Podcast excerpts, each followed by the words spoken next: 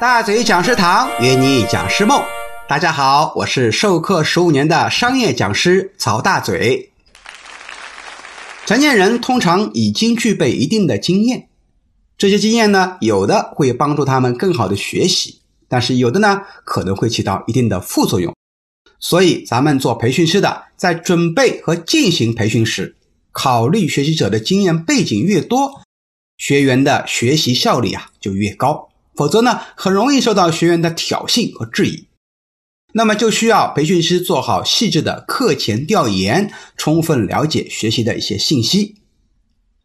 第一，课前需要调查一下参训人员的具体情况，包括文化背景、兴趣爱好。性别结构、年龄层次等等，不要把课程内容设计的太难或者太简单，使学员呢失去了兴趣。更不要采取个人或组织不能接受的方式和方法。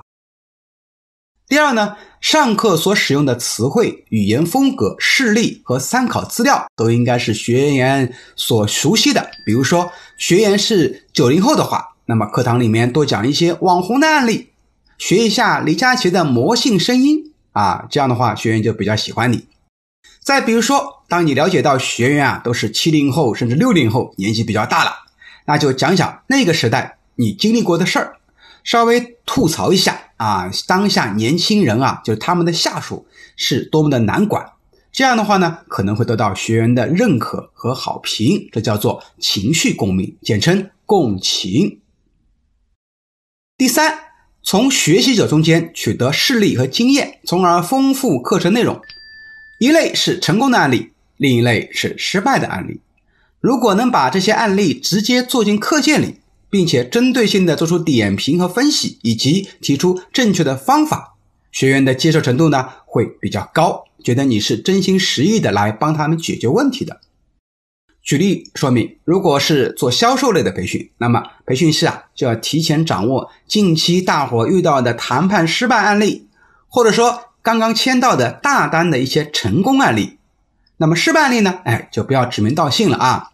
然后在失败案例后面呢，点评出问题所在，再设计一个更有效的解决方案，甚至呢，哎，提一个弥补措施。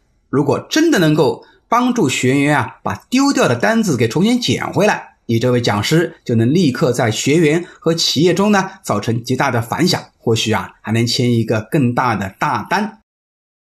那如果是分析的是成功案例呢，一方面要帮助学员总结出成功的原因，同时呢也要找出一些做的不够好的地方，下次怎么才能做得更好？当然，成功案例必须要标明是从哪一位学员那边提炼出来的，这样被点名的学员呢。会非常高兴啊，因为被大师表扬了嘛。这样的方法我们也称之为叫复盘。第四个，提前注射疫苗。如果你从调研过程中发现学员都是老资格的员工，本来就有经验主义的问题存在，那么在课程设计的时候啊，就要放入一些洗脑的环节，避免大家滋生骄傲和自以为是的情绪。比如说，大周老师在刚开始上课的时候呢，会讲一个山不过来我就过去的一个寓言故事。这个故事啊，上网都能查到啊，是记载在《可兰经》里面的一则寓言故事。